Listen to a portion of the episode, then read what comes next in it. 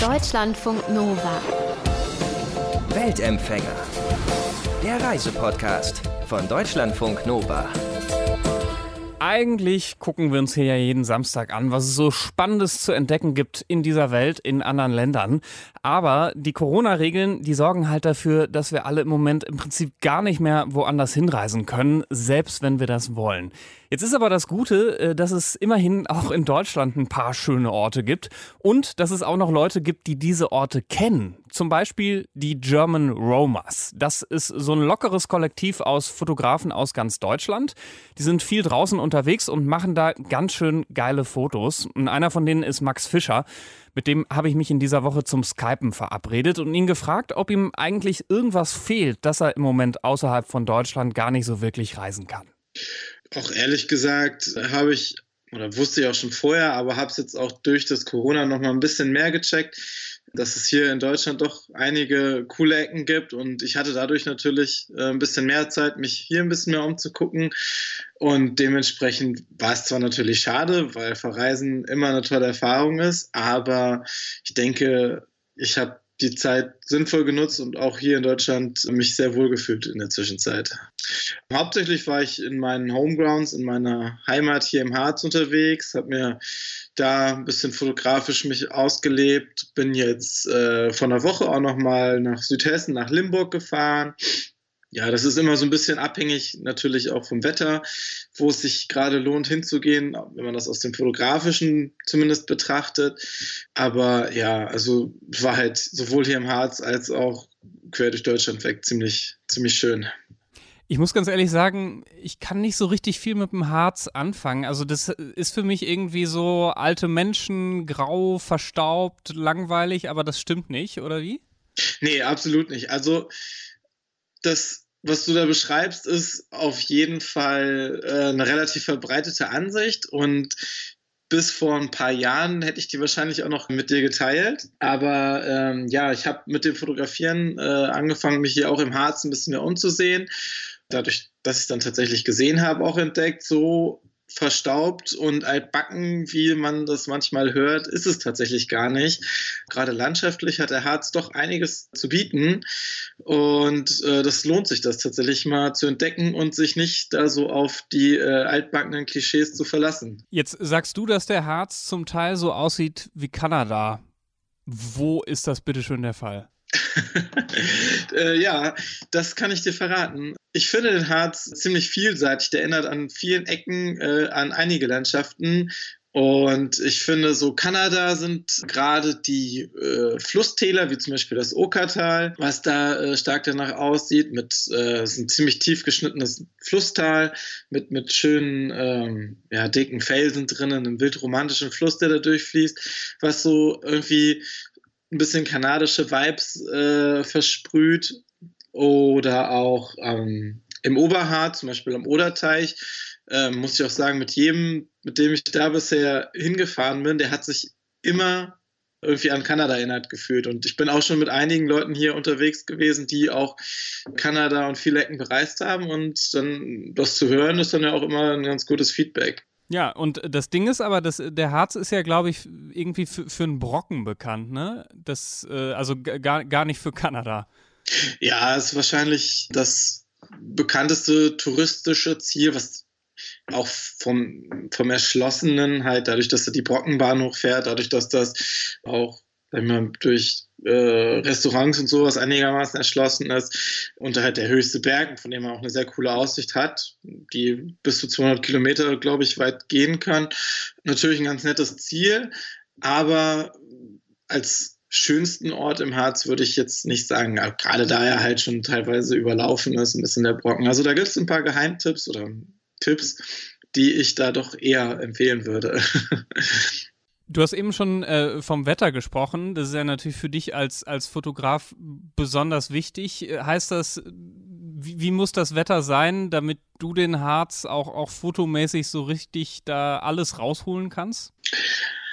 Äh, ja, ganz lustige Sache. Ähm, für mich ist das schlechte Wetter eigentlich eher das, was mich fasziniert.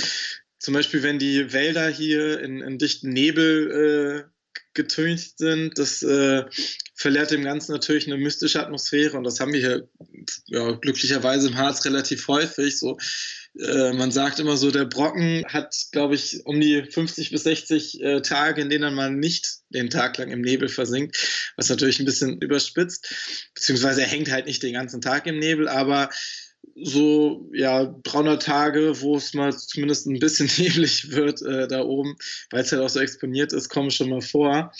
Das perfekte Fotowetter wäre natürlich äh, Sonnenaufgang, Bodennebel oder, oder flacher Nebel, der so ein bisschen die Täler äh, verhüllt.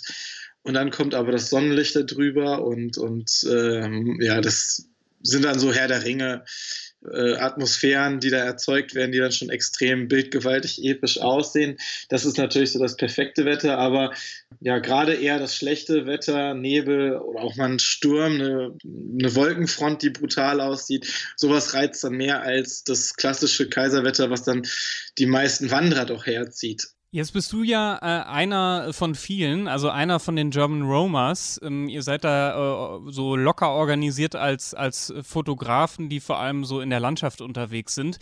Ähm, wenn ich mir so eure Bilder angucke, denke ich immer so, vor allem aus Deutschland, so, wow, krass, hätte ich nicht gedacht, dass das echt so, so aussehen kann. Also wie findet ihr eigentlich diese ganzen äh, coolen Orte? Gut, du lebst jetzt äh, irgendwie schon länger äh, da, da, wo du lebst, da ist es vielleicht nicht so schwer, aber wie, wie kommt ihr auf diese coolen Spots? Ja, in erster Linie natürlich selber rausgehen und sich selber umsehen. Das äh, hilft schon mal ungemein. Also manchmal findet man tatsächlich Sachen auch die dann für Fotos äh, cool sind, relativ spontan, wenn man irgendwie selber draußen ist. Es ist auch hier mit einigen Sachen im Harz gewesen, die ich dann tatsächlich einfach so beim Wandern entdeckt habe. Andererseits guckt man sich natürlich im Internet an, was sind, äh, was gibt es da dann eigentlich, weil meistens hat das schon mal irgendwer aufgeschrieben oder, oder es gibt irgendwie Zusammenfassungen, die dann halt nur nicht ganz so bekannt sind. Oder ähm, schaut sich dann auf Google Maps äh, Sachen an, äh, wo man sich inspirieren lassen kann, wo man hingehen kann. Hier im Harz gibt es zum Beispiel dieses äh, Stempelstellen-Wandersystem und dann weiß man schon mal grob, okay, das sind so ein paar interessante Punkte, dann kann man die sich angucken und vielleicht sind davon ein paar Sachen auch fotografisch interessant.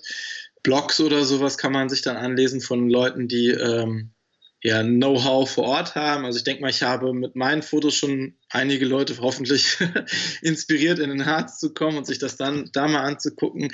Und äh, was man dann fotografisch dann draus macht, ist ja dann auch immer noch die, die eigene Interpretation äh, hinter der Kamera. Deshalb ist es ja eigentlich ziemlich cool, sich dann zumindest location-mäßig äh, Inspiration so aus Social Media und aus dem Internet auch ziehen zu können. Jetzt bist du natürlich nicht nur, nicht nur im Harz unterwegs, äh, das wäre irgendwie zu kurz gegriffen so. Ähm, aber ich meine, wenn wir jetzt mal auf, auf Deutschland gucken, ähm, wo würdest dir nochmal in den äh, Fingern jucken, in, in nächster Zeit nochmal hinzufahren?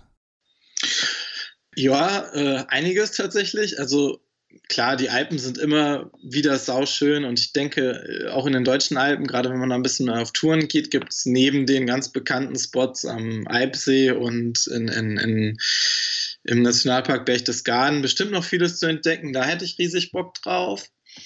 Was mich immer wieder fasziniert, ist äh, die sächsische Schweiz, weil das für mich eine Landschaft, als ich die zum ersten Mal gesehen habe, war, die ich so wirklich gar nicht nach Deutschland eingeordnet hätte. Mein Mittelgebirge mit Wald und allem haben auch vieles Überraschendes, aber dann doch nicht so überraschend wie dann halt wirklich so eine krass zerklüftete Landschaft mit, äh, mit, mit äh, Felsen, äh, Tafelbergen und ähm, super coolen Kletterrouten. Dementsprechend würde ich super gern auch nochmal in der sächsischen Schweiz losziehen. Und dann natürlich so Regionen, die zumindest in, sag ich mal, meinem fotografischen Kosmos äh, ein bisschen bisher unterrepräsentiert waren, was dann zum Beispiel in, äh, ein bisschen in Ostdeutschland liegt, so Richtung Spreewald, Mecklenburgische Seenplatte, da hätte ich auch nochmal richtig Interesse dran, da mal loszuziehen. Und gibt es auch äh, irgendeine äh, Enttäuschung in deinem Fotografenleben, wo du dachtest, das wäre eine mega geile Landschaft, aber war es dann irgendwie doch nicht? Das würde ich so per se nicht sagen, dass es dann an der Landschaft lag, sondern eher so Sachen, wo dann durch andere Umstände es anders aussah als erwartet. Und das sind dann so Sachen, dass Spots teilweise touristisch dann doch zu sehr überlaufen sind. Jetzt mal ganz klassisch als Beispiel genannt Schloss Neuschwanstein kennt man oder kannte ich von klein auf irgendwie von Postkarten und wollte es natürlich unbedingt immer mal sehen und sieht halt auch echt fantastisch aus. Aber wenn man dann, sag ich mal, nur eine Stunde nach Sonnenaufgang da ist, merkt man halt, dass es äh, von Touristen so überlaufen ist, dass es nicht mehr so den Reiz hat. Ähm, oder sonst halt so Sachen, dass man sich irgendein Motiv ausgemalt hat und das aber durch gewisse Effekte, wie zum Beispiel ein Gerüst, was äh, im Weg steht oder sowas, wenn das jetzt, sag ich mal, eine, eine Burg ist oder so, die dann halt saniert wird, äh, ja, zumindest fotografisch etwas verschandelt ist, obwohl das natürlich sehr sinnvoll ist, dass die auch saniert und erhalten wird. Ähm, was in den letzten Jahren noch krass dazugekommen ist, womit ich mich zunächst auch ein bisschen schwer anfreunden konnte, ist auch eine Sache, die ich hier auch im Harz äh, mitbekommen habe, und zwar, dass halt teilweise die Landschaften oder Waldstriche, die ich äh, als sehr schöne Erinnerung hatte durch ähm, Borkenkäfer und die trockenen, sturmreichen äh, letzten Jahre doch schwer beschädigt wurden. Wobei ich mir tatsächlich sagen muss, dass ich mich mittlerweile damit ganz gut anfreunden kann und auch in dem Wandel des Waldes äh, schon ganz coole Motive gefunden habe. Und äh, klar, das sieht am Anfang halt befremdlich aus, ein toter Wald, aber wenn man daraus äh, ein bisschen, bisschen abstrakter, sage ich mal, drauf blickt und die Chancen auch daraus erkennt, kann das auch ganz schön faszinierend sein. Ich finde das interessant, was du da so erzählst und das klingt, äh, ehrlich gesagt, das klingt wie ein Vollprofi-Superfotograf. Dabei bist du eigentlich Chemiker. Ja, also ich habe Chemie studiert hier in, in Klausthal im Harz und äh, vollende gerade noch meine Masterarbeit. Ich hoffe, ich bin jetzt in na, den nächsten Wochen Monaten äh, dann damit durch. Aber ja, das ist richtig. Ich habe mit dem Fotografieren erst äh, 2014 äh, angefangen. Und ähm, ja, während äh, ich dann auch mit dem Studium angefangen habe und bin eigentlich dadurch, dass ich hier in, in Klausel studiert habe, auch äh, erst zum Fotografieren gekommen. Und, und dann eben zu den German Romas, ne? Die kennt ja auch nicht jeder. Äh, sag mal, wer ihr so seid und was ihr macht. Genau, ähm, ja, wie du schon äh, eingeleitet hast, sind wir eine Gruppe, eine relativ lose Gruppe von Fotografen. Mittlerweile würde ich uns auch als guten, gute Freunde größtenteils bezeichnen. Ähm, und wir haben uns Ende 2014, Anfang 2015 alle über Instagram kennengelernt. Wir hatten, waren damals so diejenigen, die äh, hier in Deutschland auf Instagram äh, hauptsächlich Landschaftsfotografie gemacht haben und haben uns dann halt, weil einfach Gleichgesinnte ne, wollen zusammen mal losziehen, verabredet, um in der Eifel oder im Harz mal zusammen Fotos zu machen und nicht alleine Fotos zu machen. Und daraus ist dann dieser Kollektivgedanke so ein bisschen entsprungen, dass man ja zusammen loszieht und, und gemeinsam fotografieren geht, ähm, haben dann einen gemeinsamen Instagram-Account gegründet und halt diese German Romas gegründet, was jetzt eine Gruppe von, wir sind im Moment zwölf Fotografen ist. Und äh, ja, wir teilen einfach zusammen die Leidenschaft zu fotografieren, gehen dann zusammen auf Trips und äh, daraus sind dann ein paar ganz coole Projekte entstanden, dass wir ähm, generell auch uns so eine Fotografen-Community um uns rum aufgebaut haben, mit der wir regelmäßig Events veranstaltet haben. Und das bedeutet einfach, wir haben uns getroffen, um über Fotografie zu fachsimpeln, um zusammen zu fotografieren und einfach ein bisschen draußen was zu erleben. Es sind aber auch coole Sachen rausgekommen, wie Ausstellungen, die wir zusammen gemacht haben, von Köln über Hamburg bis nach Sofia in Bulgarien und ein gemeinsames Buch rausgebracht haben, ähm, Deutschlands neue Abenteurer, German Romas, was ein Deutschland-Bildband einfach von uns ist. Genau, und das ist äh, so das, was die German Romas machen. Aber es ist jetzt nicht so, äh, dass ihr euch und vor allem, dass du dich auch äh, beschränkst auf Deutschland, ne? Also, weil andere Länder sind ja schon auch spannend. Klar, ein ähm, bisschen über den Tellerrand hinausblicken, denke ich mal, ist äh, schon auch erlaubt und, und auch erwünscht. Also ähm, es äh, gibt schon sehr viele spannende Ziele noch außerhalb Deutschlands. Ähm, das ist so eine Sache, die ich auch ja, irgendwie finde, ähm, wenn man, wenn man das wertschätzen, äh, zu wertschätzen weiß, was man vor der eigenen Haustür hat, dann sind die weit entfernten Ziele, die, von denen man dann so ein bisschen auch träumt, vielleicht äh, nochmal deutlich besonderer. Also man hat dann immer so, ja, man in Deutschland ist es schon, schon ziemlich cool, aber dann wirklich nochmal rauszukommen und, sag ich mal, äh, Neuseeland äh, zu erleben oder was von mir ein Traum war, war äh, die Vulkane in Kamtschatka zu erleben, was ich äh, letztes Jahr gemacht habe für fast einen Monat.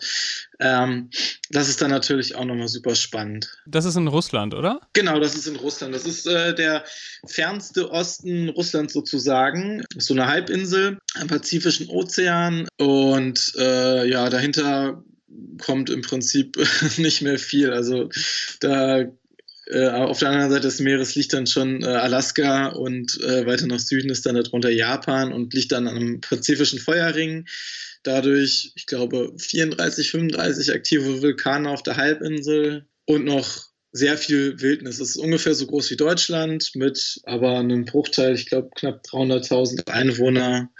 So dementsprechend wild kannst du es dir da vorstellen. Boah, und jetzt habe ich am Ende doch noch mal ordentlich Fernweh bekommen, auch wenn wir ja die meiste Zeit äh, über Deutschland geredet haben und festgestellt haben, dass es da auch ziemlich super ist und dass es da auch interessante Orte zu entdecken gibt. Max Fischer war das, ist äh, einer der Leute vom Fotokollektiv German Romas. Und äh, wenn ihr euch mal Fotos äh, von Max und von seinen Fotokollegen angucken wollt, äh, ihr findet die German Romas bei Instagram. Da posten die immer wieder äh, richtig coole Fotos. Und äh, die haben natürlich auch eine Internetseite, die heißt germanromas.org. Deutschlandfunk Nova. Weltempfänger.